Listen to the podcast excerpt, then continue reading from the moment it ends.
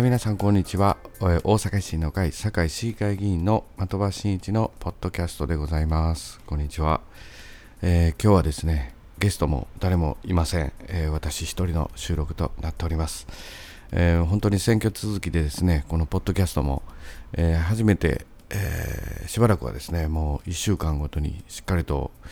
収録して放送してたんですけれどもちょっと選挙始まりましてもうそれができなくなりましてですね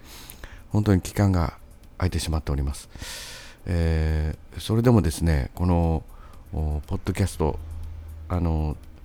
ね、誰が聞いてくれてるか全くわからないんですけれども、えー、アクセス数が、えー、毎月のように、えー、1000単位ぐらいで毎毎月増加してくれております。えー、しっかりとですね、えー、聞いてくれる人がいる限りですね、えー、頑張っていきたいなとこういうふうに思っております。えー、衆議院選挙、総選挙がですね終わりまして大きな戦いでありました、えー、本当にあの台風が来る投票日投票日が台風ということで、えー、まあ、全国に的に言うとですね、え、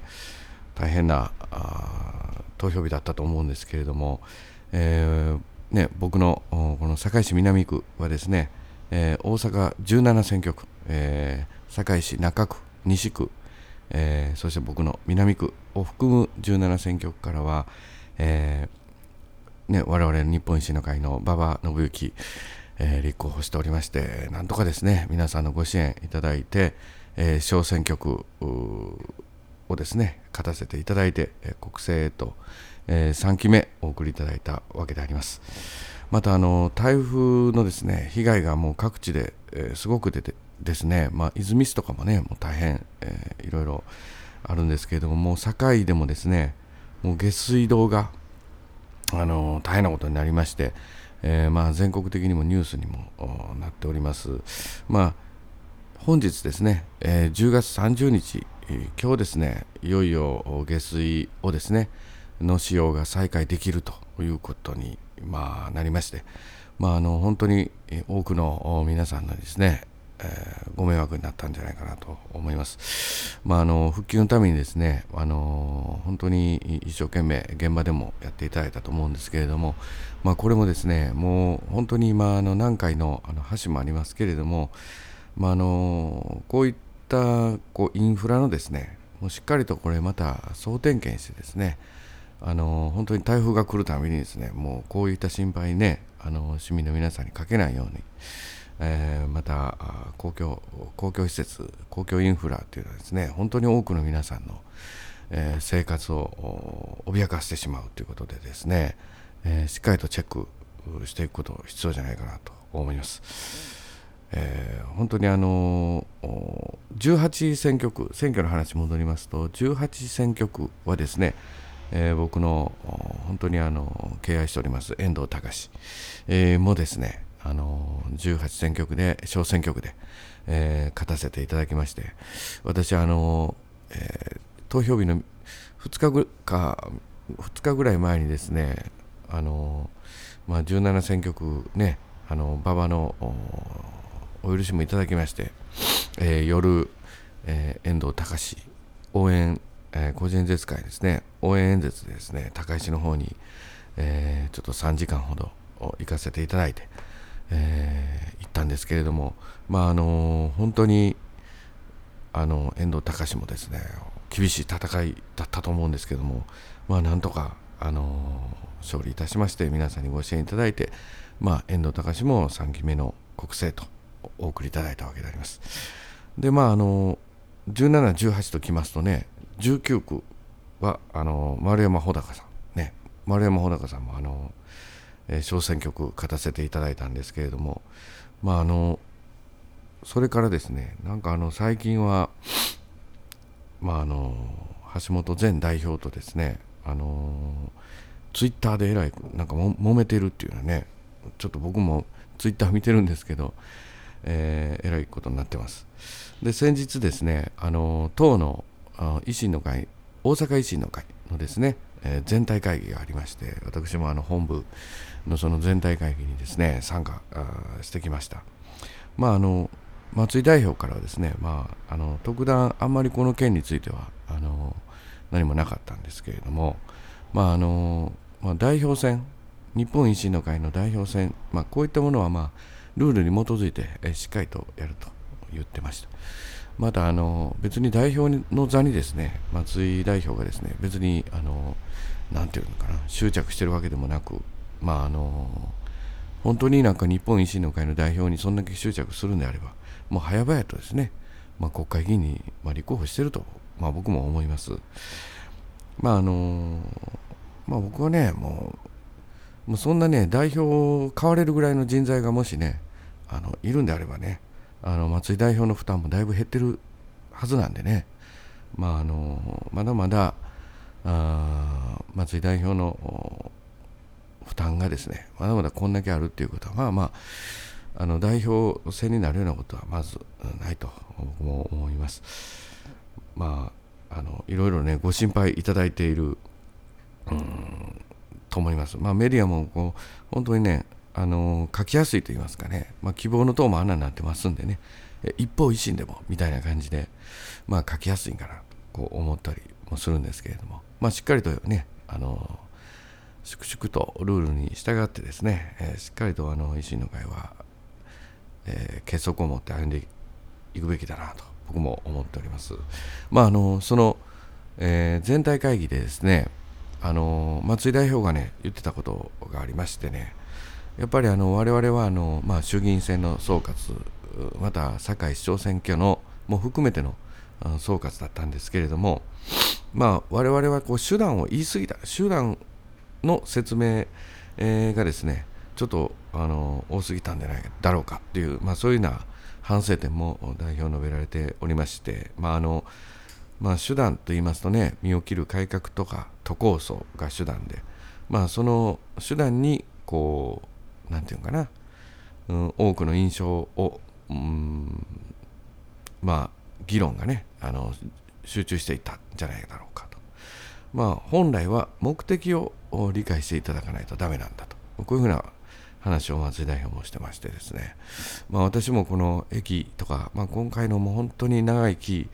にわたるあの選挙活動においてね本当に皆さんからいろんなご意見いただいてますけれどもやっぱりそこなんじゃないかなと僕らも現場で感じてたあこの思いをですね、まあ、代表が代弁してくれるっていうねいうことでなんかこうやっぱりこの維新の会っていうのは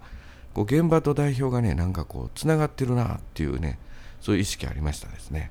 やっぱりあの手段である都構想とか身を切る改革これは何のためにやるんかっていうことですよね。まあ大阪のやっぱり発展、まあ、この次世代にこう素晴らしい大阪社会をですね、えー、今作って次世代に残していくようなこう大阪の発展のために、まあ、いろんな手段があるんだと、まあ、我々は大阪をしっかりと光り輝く大阪に持っていくんだ。経済面でもそうですし、まあ、文化面、まあ、その街づくり、ね、社会保障も全部含めてあ大阪にいいなと。こういうような大阪をしっかりと作っていくっていうその目的があってそれをするための手段がまあさまざまな改革を行う身を切る改革とか新たな行政の枠組みとして都構想っていうのはね、まあ、手段なんですけれどもまあこれ何のために我々がそういうことをやるんかっていうその目的、えー、をですね、えー、ご理解いただく力が弱い弱かったんじゃないかとこう松井代表が言ってたわけであります。まあ、これでですねまああのまあ、ちょっとね手前味噌ですけれどももう希望の党とかと一緒にされるようなね僕らではないんじゃないかなと、まあ、やっぱり、えー、まあ、ご支援いただいた方も含めて、まあ、この大阪でですね我々維新の会っていうのはもうお育ていただいた、まあ、わけであります。まああのー、そういった歩み歴史っていうのはですねまあこの一喜一憂する、まあ、こういった報道とかにはですね、まあ、左右されないような、うんまあ、そういった流れがある、まあ、それをしっかりと固めてですね歩んでいくということは、まあ、今非常に大事じゃないかなと僕も実感いたしました、まあ、またあの吉村市長がですね、えー、まあ都構想っていうか住民投票に向けての、えー、対策本部を立ち上げるということで、まあ、こういった話もありましたけれども、まあ、しっかりとですねあの、まあ、個人商店から、まあ、組織の中で、えー、いろいろな能力を持っておられる方、まあ、非常に、えー、能力の高いメンバーさんもたくさんいるんでですね、まあ、そういった組織力を生かして、えー、データに基づいてしっかりとやっていく、まあ、こういったところをですね強調されてたと思います、まあ、そういった意味ではあ今の状況決してですねなんか悪いことないな僕は思うんですけれどもまああの例えば国政選挙でですね、まあ、議席数減らしてるとか、まあ、維新の会はこう衰退してるとかねいろいろメディアもですね、えー、書きやすいというかまああまあ書きたいだろうなとは思うんですけれども、まあ、逆にこういったことはですね、まあ、組織をまたあ強くしていく。また組織をまた見直し、えー、新たなあ動きがですね、えー、この維新の会の組織の中で、えー、生まれ、えー、またそれがまた積み上げていく、まあ、新たなあ維新の会の第2ステージとしての非常にチャンスのいい状況じゃないかなと僕思いますね。まあ、そういった意味でね、あのまあ、この代表の発言というのは、まあ、かったよかったっていうか、まあ、偉そうに言うのもなんですけども、えーまあ、僕はまあ安心したあ、まあ、そんな全体会議でした。まあ、これからですね、えー、僕もですね、うん、堺市議会、えーまあ、大阪維新の堺市議団も、えー、またまた11月からですね、えー、堺の市議会が始まります。まあ、あのしっかりとですねあの市民の皆様のご負託に頼るですね、えー、まあ、市長選挙ではですね、えー、なかなか厳しい結果が出ましたけれども、えー、まあ、それでもですね前回に比べると本当に僅差になりましたのでねやっぱり多くのご投票投票箱に、その一票入れていただいた皆さんお一人お一人のですねこの思いに、えー、しっかりとご負託に応えるべくしっかりとこの堺市議会も市議会議員団もですね、えー、歩んでいくやっていくまああの竹山市長がですねマニフェストいろいろ掲げましたんでね、えー、我々のマニフェストを真似したとか言われておりますけれどもまああのしっかりとそれをですね、えー、議論していかなければならないんじゃないかなとこういうふうに思ったりしております。まあ、あの本当に台風ですね、これ、この間の台風とまたね、えー、今週末も台風来まして、昨日はですね、え、僕の地元のあの三原台の運動会がね、中止になったりとかありまして、え、うちの事務所もですね、度重なる台風で、雨漏りもですね、してきたようであります。えー、しっかりとですね、ま雨漏りも直していかないと えー、いけないなと思います。まあ、あの一人でですね、えー、収録というのはまた、あの、だいぶぶりですけれども、えー、なかなか一人でねブツブツ喋ってもしょうがないので、えまた誰かゲスト来ていただきたいな思ったりもしております。まあ、あのしっかりと議会のご報告とかあの市政に関することもしっかりと発信していきたいなと思っております。まあ、今日はちょっとあの選挙終わったということもありまして、まあ、あの維新の会のご報告が多かったんじゃないかなとこういうふうに思いますけれども、えー、またしっかりとやっていきたいなと思います。え、まああの一人ですとねこれぐらいの時間になってしまいます。えーまあ、ぜひともこれからもまたポッドキャストしっかりと再開していきますのでね。あそうそうあの足立さんもね足立さんも比例復活しまして、えー、嬉しかったですね。あのなかなかねあのすごい戦い厳しい戦いの選挙区って聞いてたんですけれども、えー、足立足立康さんもねあの比例復活していただきました。まああの井上さんとかあの浦野さんも比例復活と。ということで、えー、なかなかですねあのデッドヒートで、えー、厳しい戦いの中、まあ、比例で上がっていただいたなとこういうふうに思っております。えー、まあ、ポッドキャスト、またあの次回ですね、またしっかりとまた放送していきたいと思います。まあ、あの選挙中は本当にですね、もう全然、あいつ、ポッドキャストもう終わっちゃったのかみたいなね、えー、本当に長い期間が 空いてしまいましたが、えー、しっかりと頑張ってやってまいります、えー、これからもよろしくお願いいたします、えありがとうございました。的場真一でした。